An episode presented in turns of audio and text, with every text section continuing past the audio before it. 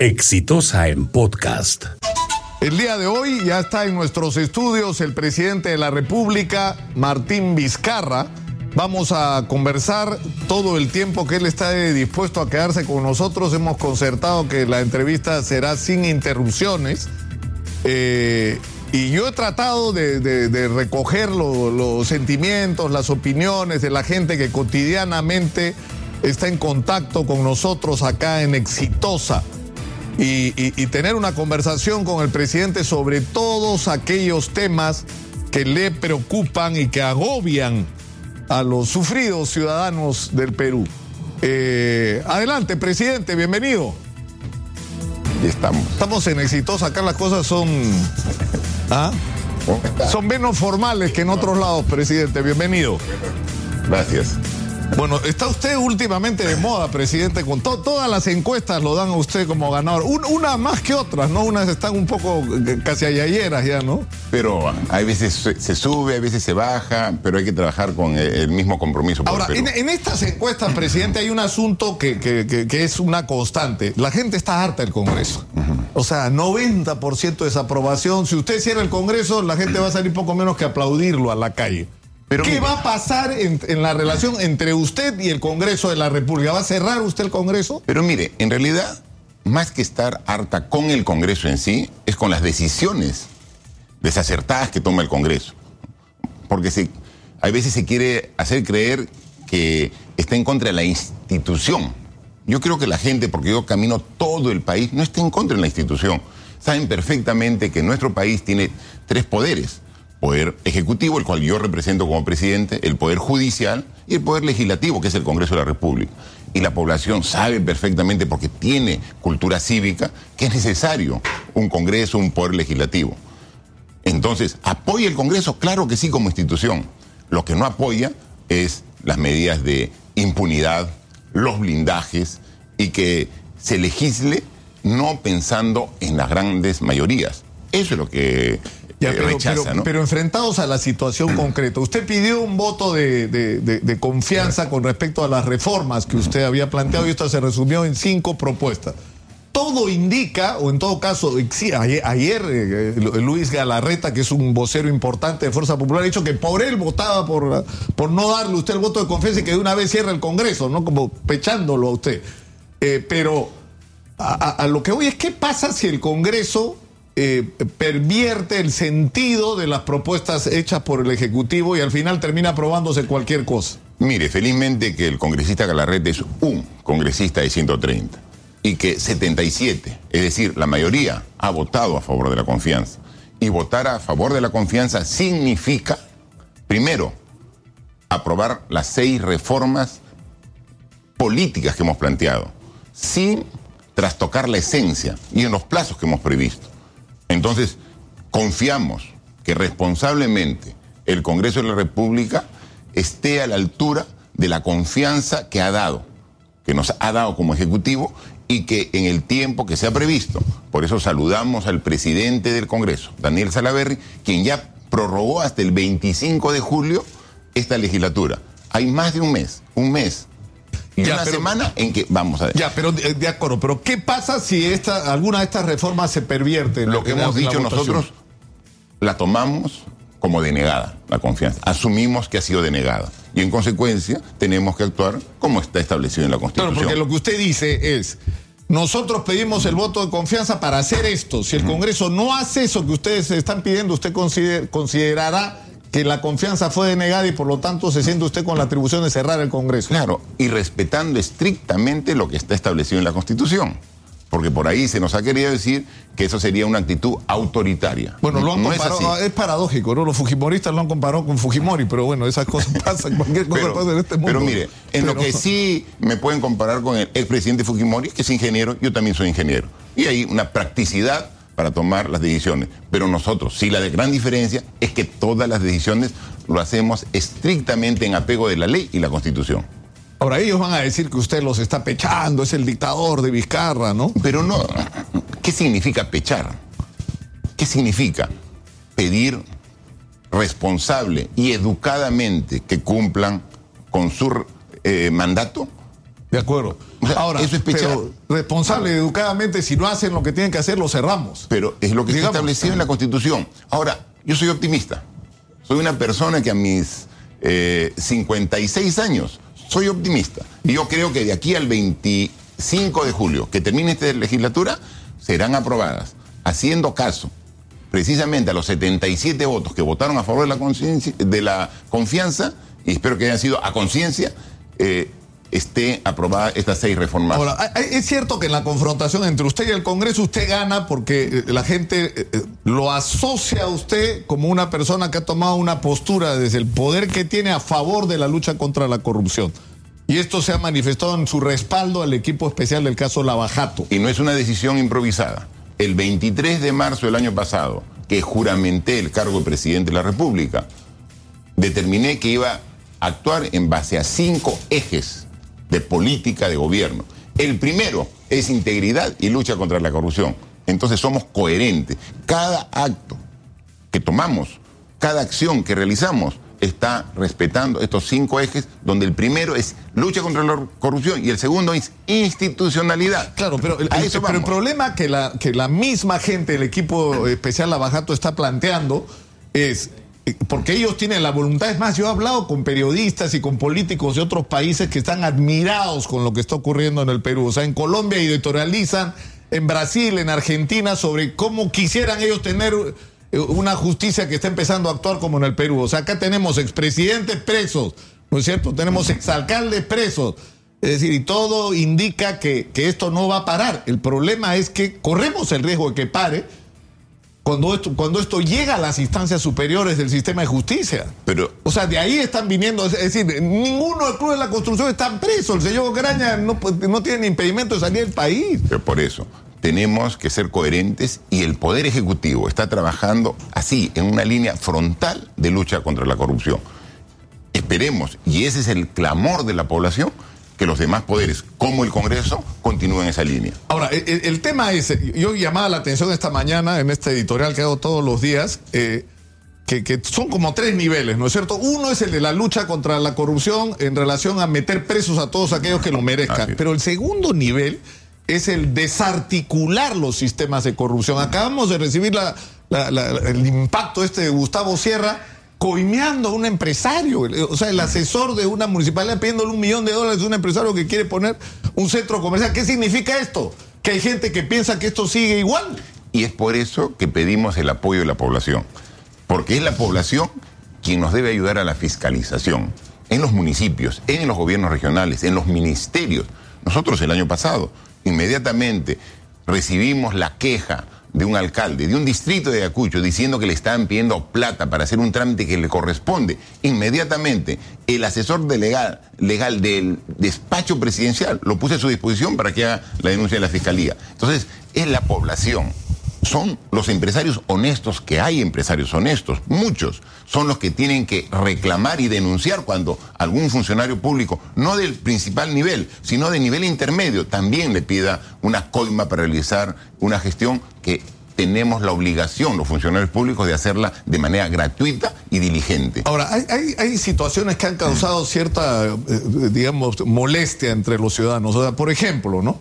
Eh, eh, el club de la construcción, esta gente está procesada, ¿no? Es sospechosa, hay evidencias de que, tenían tejido una red de, corrupción absolutamente articulada. Pero resulta que esta gente que por un lado, si no fuera por ciertos jueces sospechosamente benevolentes, eh, están en libertad, pero deberían estar presos, ¿no es cierto? Sigue ganando licitaciones. O sea, ¿qué, qué podemos hacer para, para que eso no ocurra? El año 2016, cuando asume la presidencia de la República el presidente Kuczynski, del cual yo soy parte de su gobierno, y soy ministro de Transportes, inmediatamente puse coto, corregí así, desde el primer día, estas prácticas concertación entre empresas para llevar el monto de las mismas, 8% más del monto del presupuesto que había establecido el propio ministerio. Todas, revisamos las 20 últimas licitaciones hacia atrás y vimos que todas, sospechosamente, se adjudicaban al 108%, 8% más. Ese 8% Era no, la comisión no ilegal. solamente encarece la obra, ¿no? sino que pone en servicio al Estado a- eh, a- al contratista. Y esto tiene que haber independencia. A partir de ese momento, desde agosto del 2016 y hasta la fecha, ya no se adjudica, entonces se ha corregido ello. ¿Qué es lo que podemos hacer como Ejecutivo? ¿Qué cosas el Ejecutivo? Cambiar el procedimiento para anular esas prácticas ilegales de concertación. Ahora, ¿cuál es el siguiente paso que tiene que darse? Para prohibir de que esas empresas sigan postulando, tiene que haber una sentencia del Poder Judicial. Y ahí es donde tenemos que ver. O sea, empresa que finalmente, después de un proceso de investigación en el Poder Judicial, se determina de que sí ha tenido estas prácticas ilegales, entonces quedará pero, prohibida. Pero no se, puede, no se podría tomar como argumento quienes tengan procesos pendientes con el Estado peruano, porque es el Estado el que las está demandando. Eso sería una ley. ¿No? O sea, tendría que ser. Pero podría, podría hacerse una iniciativa. Podría ¿no Mientras no se resuelva su situación, y lo lamento porque probablemente en ese paquete algunos inocentes paguen, pero mejor es curarse en salud. ¿no? Así es. Y lo que ocurriría sería, entonces, como digo, hay tres poderes del Estado: legislativo, judicial y ejecutivo. El ejecutivo ha corregido. Ya no se adjudican los proyectos Ahora, al 108%. Presidente, ¿y, y qué se hace con las consecuencias de la corrupción? Por ejemplo, está claro, ¿no es cierto?, que Odebrecht y OAS, y ahora con las últimas informaciones, esto de los 17, 18 millones de dólares que pagó este- esta gente de OAS, eh, que, que en la municipalidad de Lima hubo una enorme corrupción, que se otorgaron concesiones en base a corrupción, que se dieron obras en base a corrupción. Entonces, eh, ya Susana Villarán está presa, eh, Luis Castañeda Locio está en camino de seguir el, el- el mismo destino. Pero ¿qué nos hacemos con las concesiones? Hijas de la corrupción, o sea, ¿qué vamos a hacer con los peajes? ¿Cuál es su opinión sobre esto? Tenemos que revisarlos, como ya lo anunciaba el alcalde Muñoz. Tenemos que revisar y tenemos que corregir los errores y deficiencias que tuvieron en su adjudicación. Pero, ¿y si el error, es decir, yo le digo mi juicio personal, el error fue entregarlos en concesión. El MAPE no necesitaba hacerlo y se hizo a cambio de billete. Por eso, por eso. O sea, hay que revisar. Y si se llega a esa conclusión, hay que revertirlo. ¿no? Lo que sí queda claro, lo que sí queda claro, y eso sí tengo que decirlo como le voy a pasar mis grabaciones para No, convencerlo, no, no, no, que no, Lo que sí queda claro, lo que sí queda claro es que para hacer el mantenimiento de las vías y las carreteras es necesario peaje. Eso está claro. Todos los usuarios de una vía tienen que contribuir para que se pueda mantener y se pueda construir más vías y más carreteras. Porque alguien por ahí se va al extremo y dice, no, anulemos y que nadie No, pague eso- peaje". eso, claro. Eso está mal. No, entonces no puede estar porque yo hablo como ejecutivo y necesito presupuesto No, para está- hacer está más claro, pero, pero si regresamos a lo que era EMAPE, que nos cobraba peajes y nos daba mantenimiento y además le daba a la municipalidad pues 30, Era- 35% por de sus recursos. Eso es lo que tenemos que revisar y corregir. Entonces vemos... eh, Ahora, ¿usted no le tiene miedo, presidente, a la nulidad de esos contratos y a que venga lo que tenga que venir? En absoluto. Y a trompearnos donde Como sea. buen provinciano no le tengo miedo a nada, siempre y cuando esté al lado del pueblo. Estamos trabajando como ejecutivo en ello. Entonces que se revise. Ahora, pero Y- no, no, no, no debería ser eso una, una, digamos, una línea de acción. Es decir, si, si sabemos que ha habido corrupción y que como producto de esa corrupción se han hecho contratos, se han hecho licitaciones, se han entregado concesiones, se han hecho hasta leyes. O sea, yo le doy dos casos, el gas. O sea, vemos pasar el gas de camisea así, sale al mar, se va para allá, lo vendemos a sencillo y, y- y hay gente que hace fortuna con nuestro gas. Precisamente. O, o el otro tema eléctrico, ¿no es cierto? Eh, Electroperú tenía dos hidroeléctricas, Chaquia y Cerro del Águila, se le entregan a empresas privadas. Y para que los pobrecitos no pierdan, Electroperú le tiene que comprar su energía a precios protegidos. Entonces, la empresa de todos los peruanos, cuyas utilidades son de los jubilados, está perdiendo todos los años 100 millones de soles. O, o el otro tema, de que las tarifas eléctricas se establecen de tal manera, ¿no es cierto?, que resulta que usted y yo o cualquier poblador de San Juan del Urigancho paga el doble, el doble de lo que paga una empresa de estas grandes. Claro, y y son eso- unas distorsiones producto, yo sospecho, de la corrupción. Y eso así lo hemos encontrado. Y eso estamos corrigiendo. Porque el usuario domiciliario tiene que respetar lo que está establecido. Pero el, el gran usuario, que son las empresas, pueden directamente comprar al generador a menor costo. Entonces se Ya, da... a menor costo haciendo trampa incluso, porque de- por declaran supuesto. cero, Así se manipulan. Entonces, eso está mal. Y eso estamos también corrigiendo en base a un análisis en el Ministerio de, Energía y Minas. Entonces, consecuencias se tienen. Lo que está irregular tenemos que corregirlo. Y estamos dando claros ejemplos en este gobierno que el principal interés es el de la población, no el de las grandes empresas. Estamos en este momento revisando el tema de los precios de las medicinas. No puede ser que aquí en el Perú los precios de medicinas estén más caras que en Europa y en Estados Unidos. Por nuestras propias normas. Estamos cambiando la norma. Y parte de la norma depende directamente de nosotros. No, no me, no no- lo tiene que contar a mí. Es decir, yo tomo todos los días una medicación para la, la hipertensión que me cuesta el triple de lo que cuesta en Argentina y cinco veces lo que cuesta en España. La misma marca, Porque presidente. no tenemos la obligación de que las farmacias, esas que hay en todas las esquinas, tengan medicamentos genéricos y tenemos que estar sujetos a un producto de marca que la química te lo pone al precio que quiere. Estamos nosotros, y pronto va a ser eh, da a conocer la decisión para que haya una obligatoriedad de que haya genéricos. Y entonces ahí sí va a haber una verdadera competencia y ahí vamos a reducir. Presidente, para terminar con este tema de, de- de- de la corrupción, con este capítulo, hay dos asuntos que han llamado la atención. Uno es el nombramiento de Nelson Chuy en la reconstrucción. Nelson Chuy tiene procesos pendientes, o sea, no, no, o sea, usted eh, ha valorado eso a la hora de tomar la decisión. Mire, cuando nosotros tomamos la decisión para cambiar la dinámica de la reconstrucción, que lo estamos haciendo, el 2017 y el 2018, en estos dos años se ha invertido, se ha gastado en reconstrucción 2 mil millones de soles. Este año se va a gastar 7 mil. Es decir, en este año 2019, más del triple que los dos años anteriores. Pero para ello necesitamos una relación mucho más fluida entre el gobierno central, que somos los ministerios, con los gobiernos regionales y los gobiernos locales, los municipios, que son los que directamente están invirtiendo. Entonces necesitamos a alguien que venga de un gobierno subnacional, que venga de un gobierno regional. Y en base a ello es que eh, eh, nos plantearon la, la propuesta de Nelson Chu. Si es que tuviera él alguna sentencia, inmediatamente, como todo funcionario, sería retirado, ¿no? Pero eh, él está en investigación y estamos haciendo seguimiento para ver eh, este Ahora, y caso. con respecto a lo suyo, porque, porque, o sea, se han dicho muchas cosas sobre usted, ¿no es cierto? O sea, está muy molesto José Domingo Pérez eh, eh, por, por el hecho de, de decir que él es prácticamente un títere suyo, que usted lo manipula, lo llama, le dice mete preso a este, mete preso al otro. Nunca he conversado con el fiscal José Domingo Pérez. Nunca, nunca. Las veces que, que hemos eh, coincidido, cuando hubo una la investigación por el aeropuerto Chinchero, cuando era ministro de, de Transporte, fuimos a dar nuestra declaración, como siempre lo hacemos. Cada vez que nos llama el Ministerio Público, no nos escudamos, somos ministros, somos vicepresidentes, o en este caso presidente. Lo hemos dicho, Ministerio Público, las veces que requiera. Vamos Ahora, a estar. esto tiene que ver con un caso, yo, yo estuve revisando, eh, porque sus enemigos le dan con palo, ¿no es cierto? Entonces dicen, días. Vizcarra está involucrado en corrupción cuando era gobernador regional. Yo he revisado y encontró un expediente, uno, uno, eh, que se refiere a la, a la represa esta, ¿no es.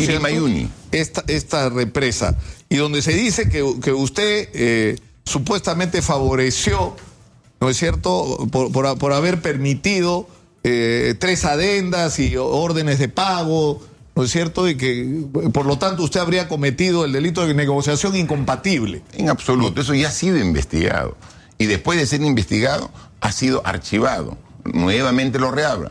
Las veces que quieran. Cuando yo Porque sigo- lo ha, lo ha reabierto Walker Ríos Calizaya, ¿no es cierto? Está bien, y que lo abre. Y me he puesto a disposición. Le he enviado una carta. Porque lo que dice él, que, que- que- que- que es, eh, digamos, puede ser interpretado bien maliciosamente, ¿no es cierto? O sea, pone el tema y dice, eh, el presidente es sospechoso de esto, pero no lo puedo investigar hasta que deje de ser presidente. Yo ¿Usted le- qué dice? ¿Usted se somete a esa investigación? Pero por escrito, hace 15 días yo le he hecho llegar una carta al fiscal Ríos y le he dicho, fiscal, olvide que soy presidente, estoy a su disposición. Continúa la investigación y cíteme para aclarar cualquier duda. O sea, se lo he dicho por escrito. Ahora, para que- pero teóricamente usted no puede, eh, eh, no, o sea, no Eso es- podría renunciar a su inmunidad. Teóricamente, pero prácticamente me he puesto, o sea, en los hechos me he puesto, y, y he ido, incluso he ido, y al presentar la carta, me he pedido una cita con él, he hablado así como con usted frente a frente con el fiscal, y digo, doctor, estoy a su disposición. Pregúnteme lo que Ah, quiera. Lo que quiera, estoy, está todo explicado en el expediente. Si tiene alguna estoy a su disposición.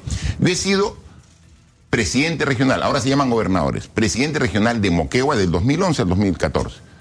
Y una gestión excelente. En ese periodo, Moquegua, primer lugar a nivel nacional en educación, los cuatro años que yo estuve como autoridad regional. Mejoró su competitividad de la región del puesto 8 al puesto 2, solamente después de Lima. y realizamos grandes proyectos que Moquegua estaba esperando por 30 años. La carretera Moquegua o Materequipa, el hospital regional, el proyecto Lomas de Hilo, la presa de Chirimayune. Y todos, todos investigados, porque ejecutábamos obra. Y luego de investigación, todo archivado. Porque no hay motivo de ninguna no, no, nos va a pasar, no nos va a pasar porque los peruanos estamos ya agotados de este desgaste que produce la traición, ¿no? Porque es crudo decirlo, pero, o sea, tenemos a todos los expresidentes o presos o camino a la cárcel. No nos va a pasar eso con usted, presidente, no va a aparecer ahí algo. Pero no es que después se va a investigar, ya todo es investigado. Todos está investigado desde el año 2014, 15, 16, 17, 18, 19, seis años que han visto. Y como le digo, están los casos cerrados, archivados, los que obviamente eh, hemos sido, yo, recuerdo cuando estaba el debate entre eh, mi candidato, que fue luego presidente, Kuczynski, cuando estábamos en la plancha presidencial, con, en la segunda vuelta con la señora Keiko Fujimori, hizo referencia. Y le dijo, señor Kuczynski, su candidato a la vicepresidencia tiene una serie de denuncias e investigaciones. Perfecto. Y yo le dije, señora Keiko, todo está en investigación y todas están en proceso de archivo porque no hay mérito a, ninguna eh, denuncia. Y todo eso así ha ocurrido. Entonces, esto, estas denuncias son fruto precisamente de una confrontación política a la cual nos... Ahora, a, usted le, a, usted le, va bien, presidente, en la confrontación con el Congreso, eso está claro. Y cuando usted aparece ante la gente como alguien que se compra el pleito de la lucha contra la corrupción. Pero hay montones de problemas en el país que agobian a los ciudadanos. Primero de ellos, número uno, inseguridad. La gente no da más con la crisis de inseguridad y la sensación que hay es que no se está haciendo lo que debería hacerse. No.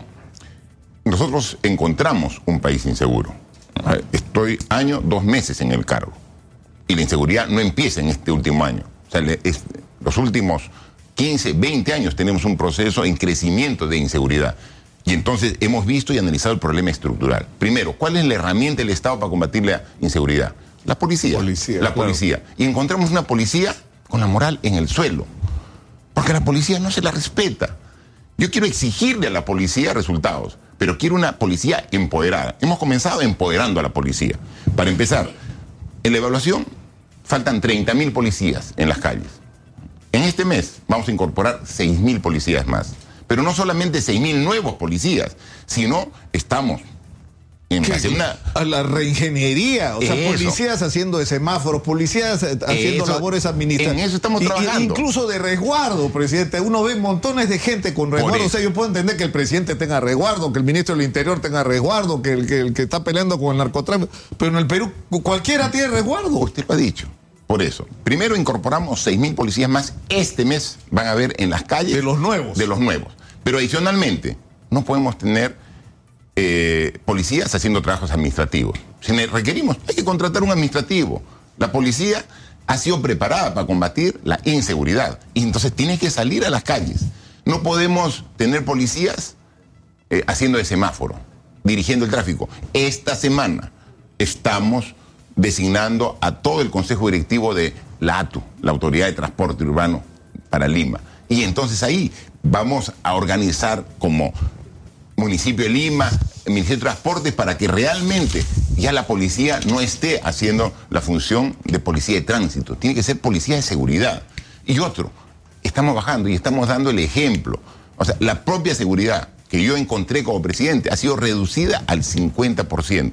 O sea, necesitamos seguridad, claro que sí. Lo que pasa, y algunos llaman la atención sobre esto, yo, conozco hace muchos años al general Morán, que es un hombre que ha luchado contra el terrorismo, contra el narcotráfico, y es un detective extraordinario, al igual que el general Lavalle, que es uno de los mejores detectives, y no estoy exagerando, de Latinoamérica, ¿no? Y lo muestra su, su trayectoria. Pero eso está funcionando, digamos, la eficiencia en la lucha contra el crimen organizado, la rapidez con la que capturan van, o sea, los récords que se están eh, eh, batiendo en, la captura de, por ejemplo, eh, traslados de droga. Pero donde la gente siente que hay un déficit es en la calle, en el pequeño delito cotidiano. Por eso le digo, o sea, primero tenemos que empoderar a la policía y estamos logrando que ahora la población respete a la policía. Ahora, sea, pero- y, eso, ten- y eso incluye esa estrategia, porque eh, lo que se habla es de concertar la policía con los serenazgos, con, ¿no es cierto? Con, la- con las fuerzas privadas de seguridad. Hay eh, ciento- 150 mil policías privados, ¿no? Eh, pero esto va a ir de la mano con el uso en determinadas circunstancias de las Fuerzas Armadas. Sí, pero queremos nosotros que las Fuerzas Arm- Armadas cumplan el rol no de seguridad ciudadana, pero lo que pasa es que tenemos muchos activos críticos del Estado que también están resguardados por la policía. Tenemos mm, eh, activos, eh, empresas productivas de diferentes eh, sectores. Eh, de la economía que tienen un resguardo de la policía, cuando eso resguardo tranquilamente podría hacerlo las Fuerzas Armadas. O sea, no entra las Fuerzas Armadas porque no es su rol entrar en el tema de la seguridad. Pero si las Fuerzas Armadas podrían ayudar en el cuidado de los activos críticos del Estado, quedarían libres muchos policías que están cumpliendo esa función para que cumplan el rol de seguridad ciudadana. Entonces también tenemos que articular.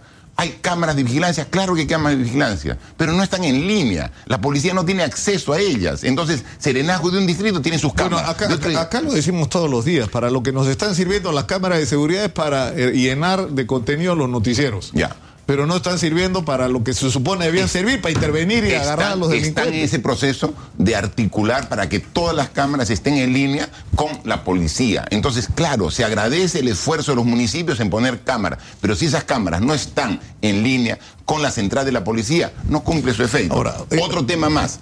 Estamos también trabajando con el Ministerio de Transporte, con el Ministerio de Interior, una única central de emergencia. O sea, no puede ser de que en el Perú, si hay un incendio, tienes un número de emergencia. Si tú, un familiar, eh, tiene una- un accidente, otro número de emergencia. Si te están robando al vecino, otro número de emergencia. Si están agrediendo a una mujer, violencia Otro contra mujer, número. otro número. Entonces, al final tienes una guía telefónica de, de números de emergencia.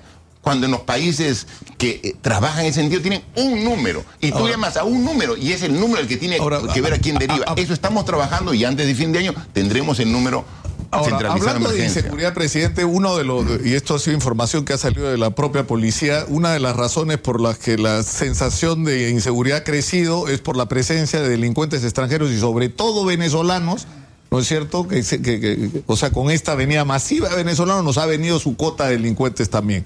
¿No es cierto? Y esto ha puesto en el centro de la atención el problema venezolano. Yo lo escuché alguna vez decir a usted, hasta 200 mil, me parece que fue en CNN, hasta 200 mil podemos...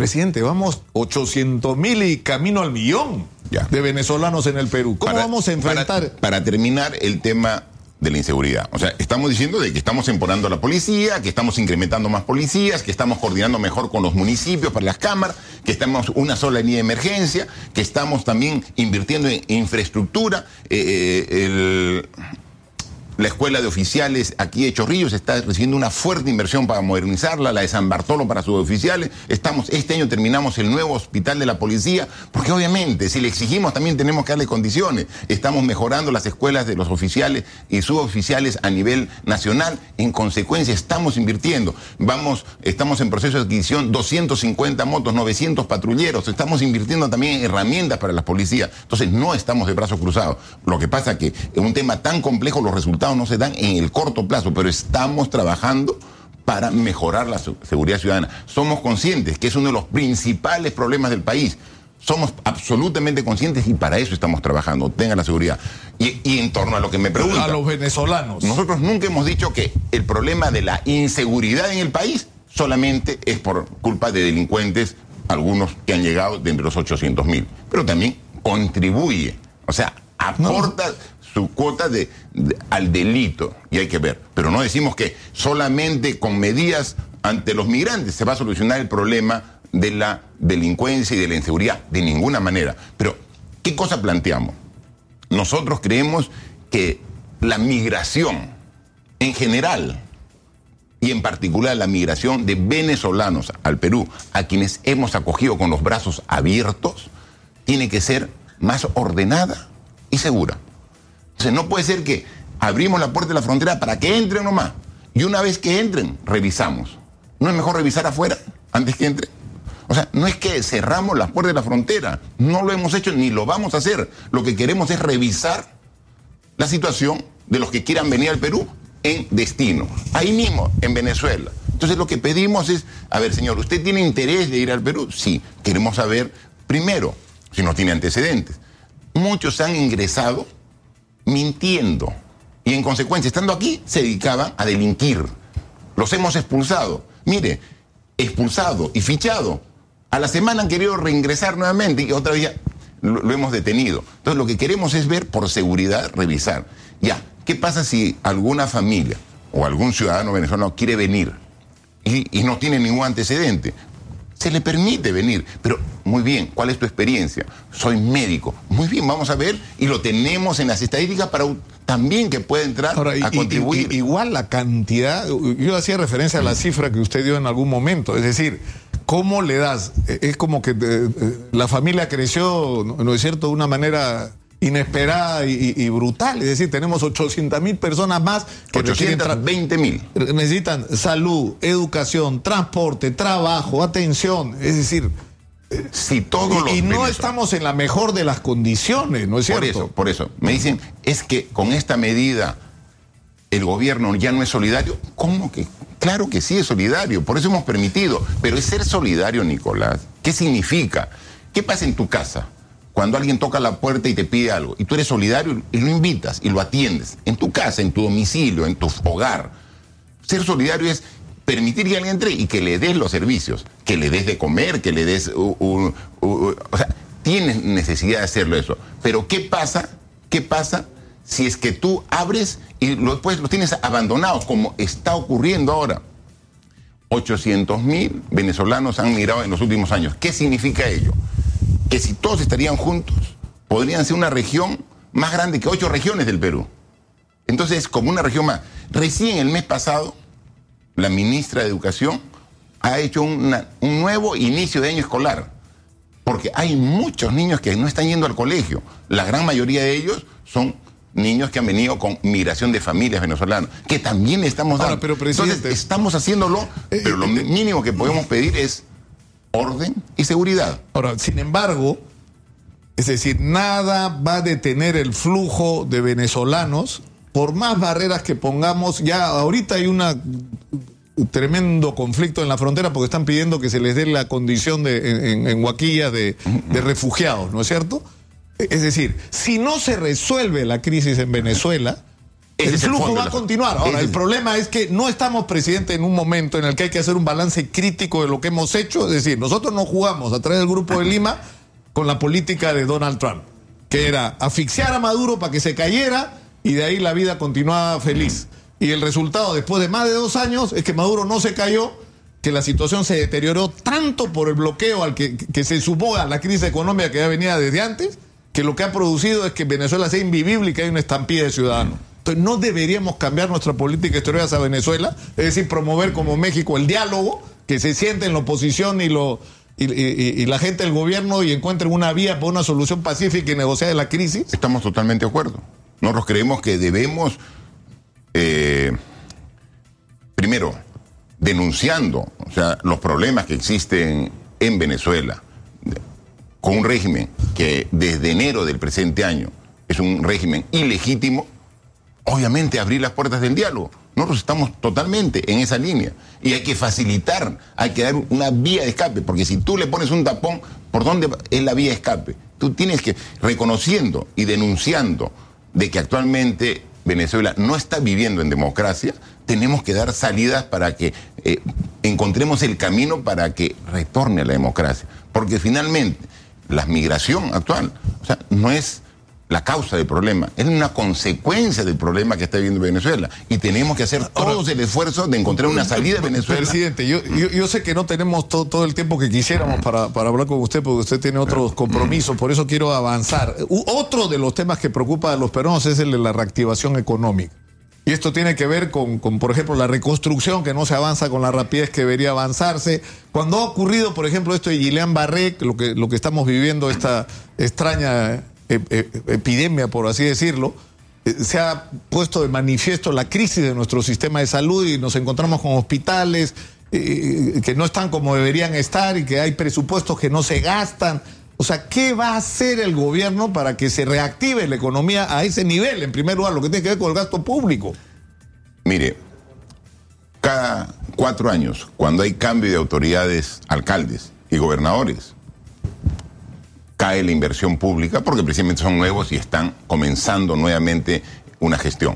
Sin embargo, en función de un trabajo y un esfuerzo que hemos hecho desde que fueron electos el último trimestre del año pasado, si bien hay una caída en inversión pública, no es en la magnitud que hubo el 2015 o el 2011. El 2015, la caída en inversión pública fue del 20%.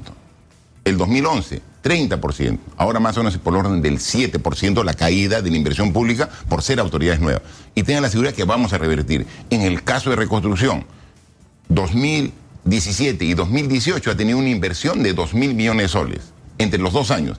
Este año, en reconstrucción, vamos a invertir 7 mil millones de soles, de los cuales ya estamos trabajando. Yo he estado el jueves en Piura y he visto obras de puentes, de carreteras, de canales, eh, de pistas y veredas, de saneamiento.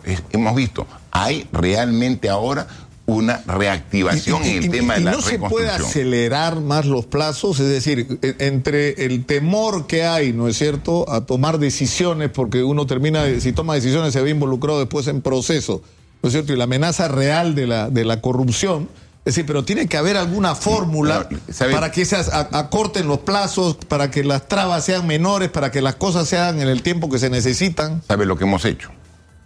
Estamos haciendo control concurrente.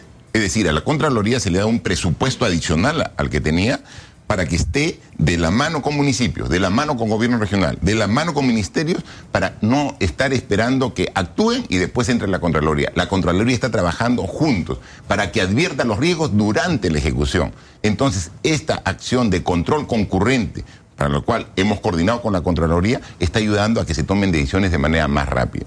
Y vamos a ver, yo le aseguro, el año pasado, 2018, tuvimos 50 mil millones para inversión en obras públicas, 50 mil. ¿Cuánto se gastó? 35 mil. Se dejó de gastar 15 mil millones, habiendo tanto por hacer. Tantos hospitales, tantos colegios, 15 mil millones no se gastó el año pasado.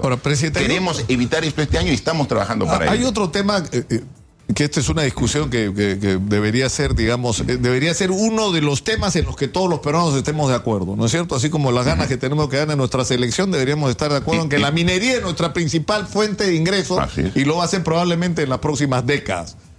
Entonces, eh, hemos tenido experiencias lamentables como Conga y Tía María. Bueno, Tía María está al borde de perder el plazo, ¿no es cierto?, de, de ejecución, pero el gran ejemplo fue Las Bambas donde se mostró que era posible que en concertación con los comuneros, respetando los derechos y los compromisos, las cosas se pueden hacer bien, que no se tiene que hacer minería contra la gente. se puede hacer minería con la gente. Yo le doy otro ejemplo.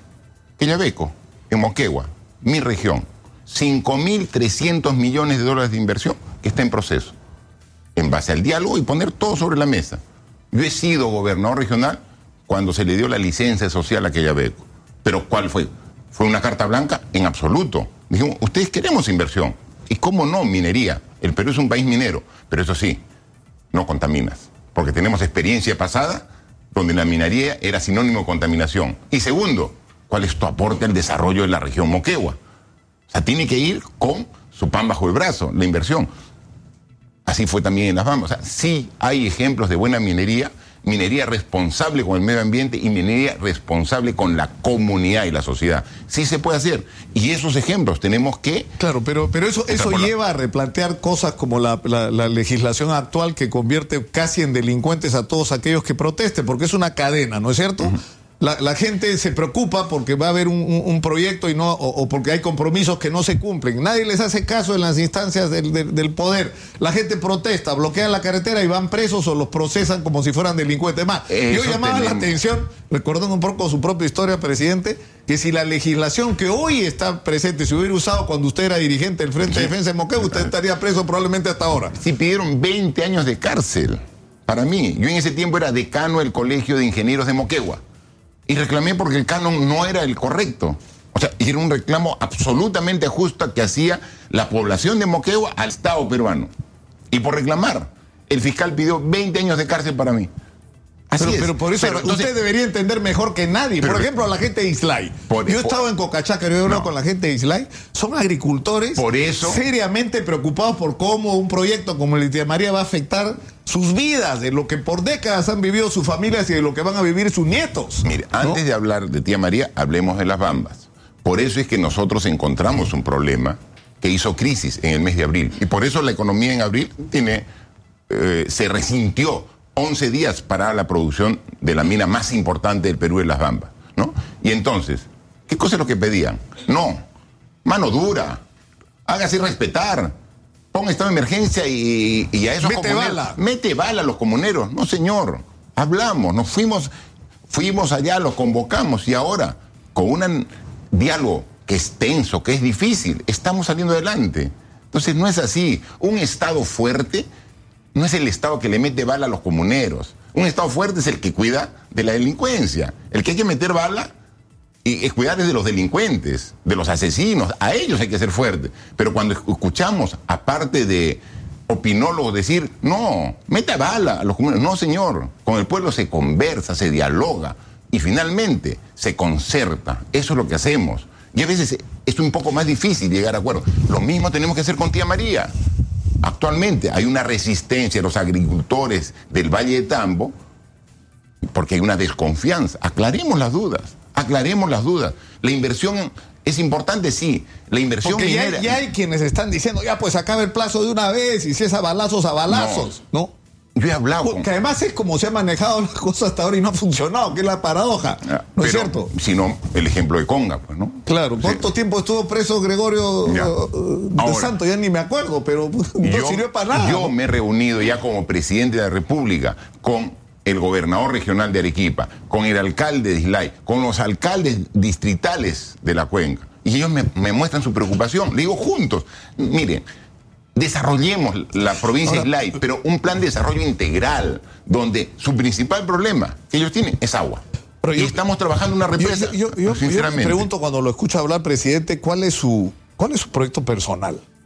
Es decir, la clase política en el Perú se ha derrumbado. Se ha derrumbado. O sea, la política se ha convertido en una actividad que se realiza solo en el Congreso y en los noticieros y programas periodísticos, por eso es la política en el Perú. O sea, los peruanos hemos sido expropiados de nuestro derecho a, hacer política, ¿no es cierto? Donde tenemos expresidentes, exalcaldes, exministros, funcionarios de alto rango involucrados en escándalos de corrupción. O sea, hay una debacle de nuestra clase política. Pero necesitamos una clase política. ¿Cuál va a ser su papel? Es decir, cómo se, ve a sí mismo en este proceso de- de- O sea, porque la reforma política lo que tiene que conducir es a la renovación de la política. Y a eso estamos yendo. O sea, tenemos dos grandes problemas.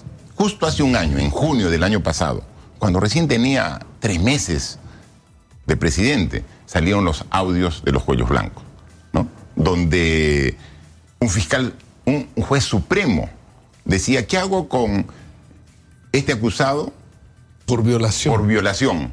¿Qué quieres? ¿Que le baje la pena o que lo absuelva?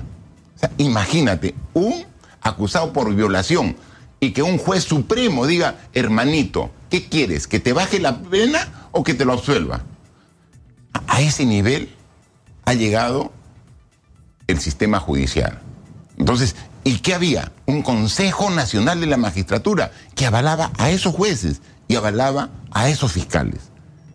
Nosotros dijimos, tiene que desaparecer tal como está el Consejo Nacional de la Magistratura. Y lo logramos.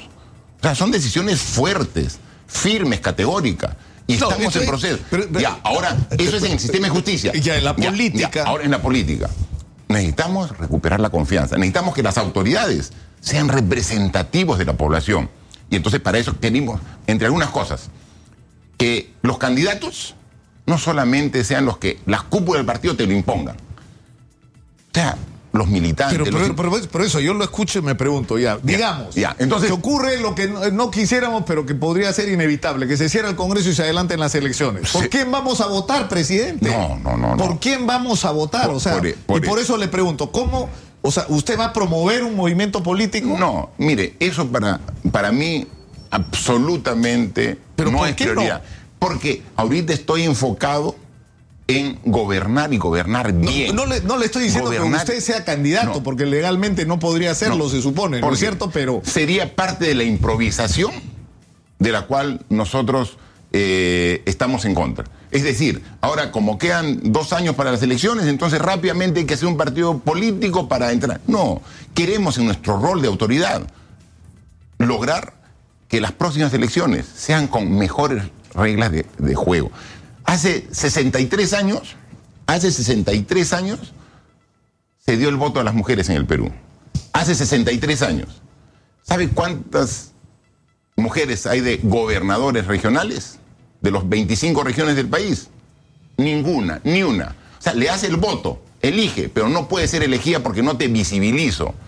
¿Sabe cuántas alcaldesas hay de las 2.000 alcaldes que hay? 80.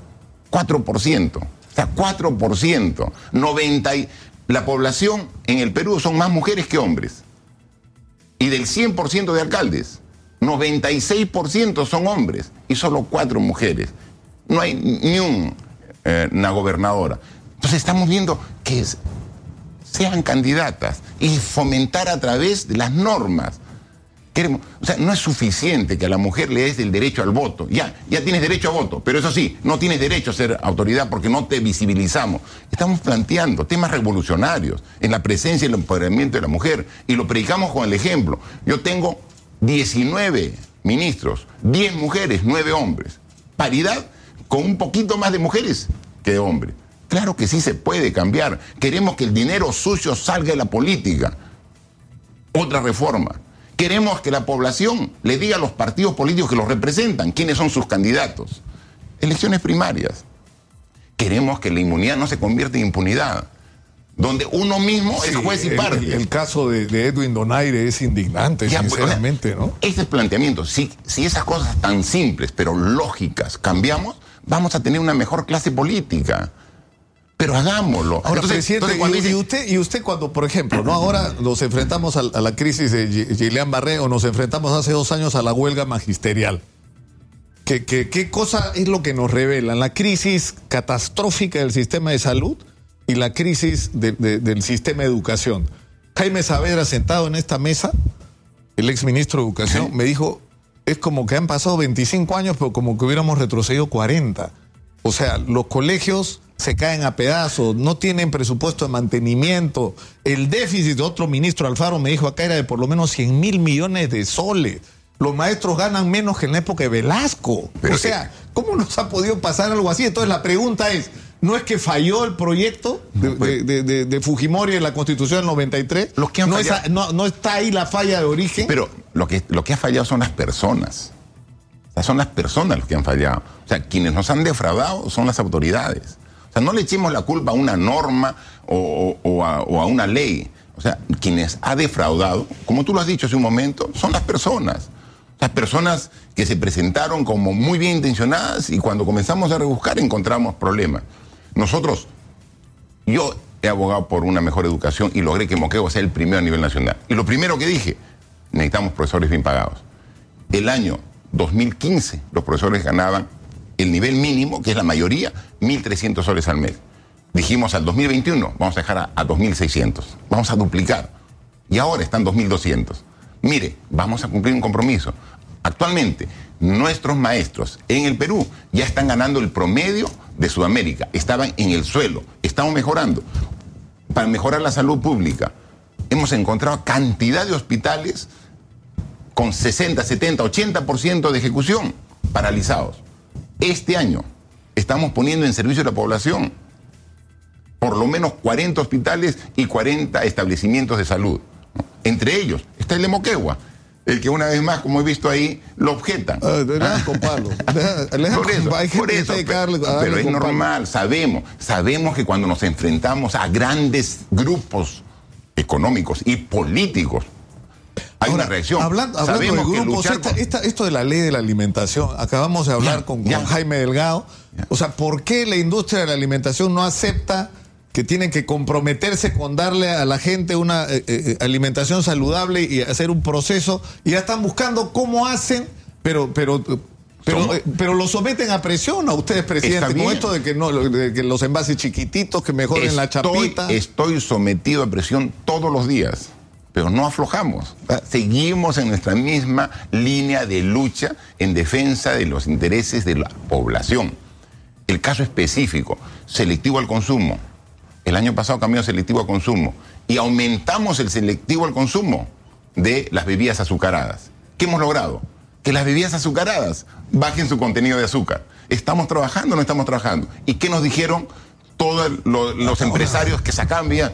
Que lo peor, que no sé cuánto. Perfecto. Pero, ¿sabe- Nos hemos? Lo-. Lo, lo- escucha hablar, presidente, y empiezo a hacer el recorrido, trato de ponerme en sus zapatos. O sea, ahorita nos llamó, por ejemplo, en la mañana un jubilado, va a entrevistar Lucas al presidente, pregúntele por los jubilados. 415 No, soles al ley pues, ¿qué- 19,990. ¿Quién vive con eso? O sea, si, nosotros mismos estamos diciendo que la canasta básica familiar es 1.300, 1.400 soles, ¿cómo puede haber alguien que gane eso? Ya que no puede gana haber eso. trabajado toda su vida. ¿Sabes cuánto gana? Ahora, 500 soles. ¿Es poco? Es poco. Pero ganaba 415 soles los jubilados hace 18 años. 18 años que no se le subió un solo a los jubilados. 18 años. ¿Qué hemos hecho? Ahora ya están ganando Pero es que eso es- 20% pero más. Por, por eso yo Ah. le digo, no quiero ser impertinente, pero esto no- nos tendría que obligar a una reflexión sobre el modelo. Sí, sí, sí. O sea, ¿cómo es Sí. posible que el país haya crecido, que cuando se dice Perú en el Banco Mundial se paran y aplauden por los éxitos macroeconómicos, y ese mismo país es el país donde el jubilado gana 500 soles, donde los hospitales se caen a pedazos, donde la educación da vergüenza? Y ahí estamos incidiendo, pues. O sea, este gobierno tiene rechazo y como dices, me dan con palo todos los días. ¿Por qué? Porque precisamente queremos cambiar ello. Después de 18 años hemos aumentado a los jubilados. Yo cuántas veces he escuchado, no solamente a ciudadanos del Perú, sino principalmente del extranjero, diciendo cómo están devastando su selva. Hay una mancha que como un tumor cancerígeno está creciendo en Madre de Dios, en La Pampa. Cuatro gobiernos no han hecho nada. Nosotros desde febrero ya entramos y hemos entrado a La Pampa a combatir la minería ilegal. Hemos sacado a los delincuentes, a los que no solamente contaminan, sino a los que, la- sino también a los que llevaban, para los que trabajaban ahí, niñas para prostituirlas, gente que trata de personas. La esclavitud del siglo XXI, aquí en Perú, en Madre de Pero, Dios. ya, yo lo sigo escuchando y Ya. me sigo preguntando lo estamos mismo, cambiando. presidente. Usted dice, ya, Estamos cambiando. en un proyecto para cambiar las cosas. ¿Cómo le va a dar continuidad a usted ese proyecto cuando usted termine el gobierno el 28 de julio del 2021? generando una conciencia colectiva. Hace solo un O año. eh, no, o sea, ¿se va a arriesgar usted a que entre gente que nos haga retroceder a lo que es que según la su población ya, ya no lo va a dejar. Hace solo un año. ¿En qué prioridad estaba la lucha contra la corrupción? ¿Era la sexta, la octava, la décima? No, no estaba en el listado. Cuando hacían las famosas encuestas, no existía lucha contra la corrupción como una prioridad. Ahora está primerito, justo con la inseguridad ciudadana, que son dos temas que, que tenemos Bueno, que la- trabajar. es que la gente ha asociado durante muchos años, la gente dice, mire cómo roban, no, mire cómo nos roban. Por eso. O sea, Y- la gente ya siente que, que si tú no tienes eh, carreteras, no tienes pistas, no tienes servicios, no tienes hospitales, colegios, es porque alguien se robó la plata. Diez. Es decir, no es algo ajeno, ¿no? 10 mil millones de soles al año. O sea, no es ni 20 millones, ni 50, ni 100. 10 mil millones se van en la corrupción. O sea, ¿cómo no combatirla? O sea, por ejemplo, cuando nosotros hablábamos al inicio del Club de la Construcción, con lo que hemos bajado ese 8%, nada más que, que ponían de más. Solo eso. Hay mil millones de soles más que tenemos para hacer los colegios, los hospitales que estamos trabajando. me- do- dos cosas últimas porque tenemos que terminar. No, no ha protestado la jefa de prensa que me dijo 40 minutos. No me ha hecho levantar los cortes para aprovechar los 40 minutos. Pero te- tengo, tengo dos preguntas. Uno, el Gillian Barré y cómo nos ha puesto de cara ante una situación súper crítica del sistema de salud. No hay camas suficientes en las unidades de cuidados intensivos, no hay el equipamiento que debería haber. O sea, la gente se enferma casi de cualquier cosa y en la mayor parte de los casos tiene que ser trasladado a Lima para tener una atención adecuada. No, pero el Julián Barré lo estamos controlando directamente en los hospitales de las regiones. O sea, no estamos trasladando a Lima. Y lo que felizmente el reporte ya de la última semana es que ya bajó Empezó el a brote. bajar. Ya empezó. O sea, ha tenido su pico hace dos semanas. La última semana ya ha bajado y esperemos. Lo que pasa que en este año ha sido el pico precisamente en el mes de junio. El año pasado fue un mes anterior, o sea, el pico de la, es como una campana. Todos los años se está dando, falta mayor investigación. Con la ministra hemos visto, hay que ver exactamente a qué se debe, porque no es un contagio, ¿no? O sea, no es, sí, justo afecta a las personas que han tenido o una infección eh, gripal o una infección estomacal. Están debilitados y ahí entran. O sea, entonces hemos visto que el año pasado hubo alrededor de 200 casos a nivel nacional de los 30 millones de peruanos y este año ha aumentado más o menos a 500 casos. Pero ya la tendencia, la campana que sube y que baja, ya está felizmente. Entonces, pero sí, y hemos, yo he estado el jueves en Zuliana, he ido al hospital, yo he visto, o sea, a mí no me la cuentan. O sea, yo voy al hospital. O sea, no es que está mal. Yo estoy en el hospital de Zuliana. Y digo, ¿por qué está demorando tanto el nuevo hospital de Sullana? Ese hospital, Sullana, es la segunda ciudad más grande en población Piura, y tiene un hospital que ya colapsó. El compromiso, yo he llevado y he dado el presupuesto al Ministerio de Salud, 4 millones de soles, a fin de año se hace el, el, próximo año lo construimos. ¿Quién es el jefe del LATU, de la Autoridad del Transporte? Mire, yo no... pues ya lo tiene, ya, ya lo, tenemos, ya lo tenemos, pero el día miércoles se lo presenta. Pasado mañana, pasado mañana se lo presenta. No, entonces, eso lo va a hacer el Premier con la ministra de Transporte. Y obviamente, estas decisiones, como se trata del tránsito de Lima Metropolitana, eh, también está coordinado con el alcalde Muñoz, al quien también, alcalde que nos pide apoyo. Hoy había una intervención en la Avenida Aviación, 13 cuadras. El alcalde Muñoz pidió apoyo, 1.200 policías ayudando a mejorar. Lo hizo en su oportunidad el alcalde de La Victoria. Estamos trabajando, o sea, le estamos poniendo mucho esfuerzo. Claro, en, en un año de gobierno no podemos dar todavía todos los resultados, pero tenemos fe y confianza que trabajando honestamente y de las manos de la población se pueden cambiar las cosas. Estamos cambiando en el tema ambiental, estamos cambiando en empoderamiento de la mujer, estamos cambiando en lucha contra la corrupción. Son temas que estamos viendo sin descuidar el día a día. Seguridad ciudadana, Estamos trabajando en todos estos aspectos, estamos haciendo inversión, mayor equipamiento, mayor empoderamiento de la policía y tengan la seguridad de que vamos a mejorar los resultados de la seguridad ciudadana. La gente está esperando que agarren a Edwin Donaire.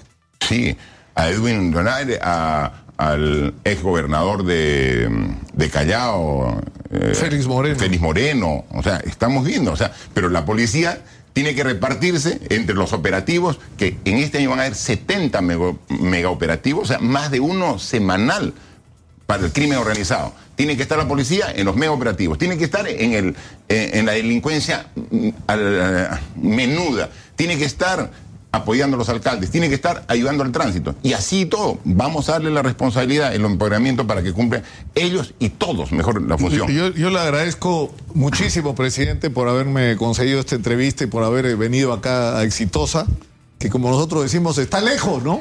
De, pero llegamos. estamos cerca de la gente. Estamos cerca de la gente. Y, me consta porque recorremos todo el país y vemos que. Que ahí estamos. Eh, que llegan a, los extremos de nuestro país. Claro, el problema es que los políticos y la gente que está en el gobierno no se acostumbra a que, a que, a que tienen que escuchar la crítica, ¿no es cierto? Que y las necesidades de la gente que nosotros recogemos. Yo no podemos equivocar, ¿no? Yo escucho la crítica de los medios de comunicación, pero también escucho la crítica directa de la gente. O sea, yo estoy todas las semanas yo viajo. Yo he tenido ya como 120 viajes al interior del país y en cada uno yo estoy en contacto con la gente. Cuando yo llegué primero había un cordón de seguridad que no me permitía llegar a la gente. Digo, o sea, quiero escuchar a la gente, o sea, quiero escuchar qué me dice ese jubilado que me dice aumente eh, la jubilación. Quiero escuchar que me digan, aquí falta un colegio. He estado eh, la semana pasada eh, inaugurando la carretera de Piura a La Obrilla, que une Piura con Tambo Grande, la zona productiva, completamente asfaltada. Pero cuando estaba asfaltando, ahí el pueblo me dice, presidente, si se da cuenta, acá hay niños y niñas, pero no hay jóvenes ni señoritas, porque todo, no hay un colegio secundario. Comprometido, ya estamos en proceso, o sea, pero conversando con la población, ve la necesidad y atendemos. Es un trabajo arduo, pero fe, optimismo y compromiso tenemos por el Perú. Muchas gracias, presidente, una vez más por estar acá en Exitosa, la radio del Perú. Gracias. Nos hicimos, una hora de entrevista, pero como dice Marc Anthony, valió la pena. Valió la ah. pena y al contrario, gracias. Muchas gracias. Y un saludo para toda la gran audiencia a nivel nacional de Radio Exitosa. Este fue un podcast de Exitosa.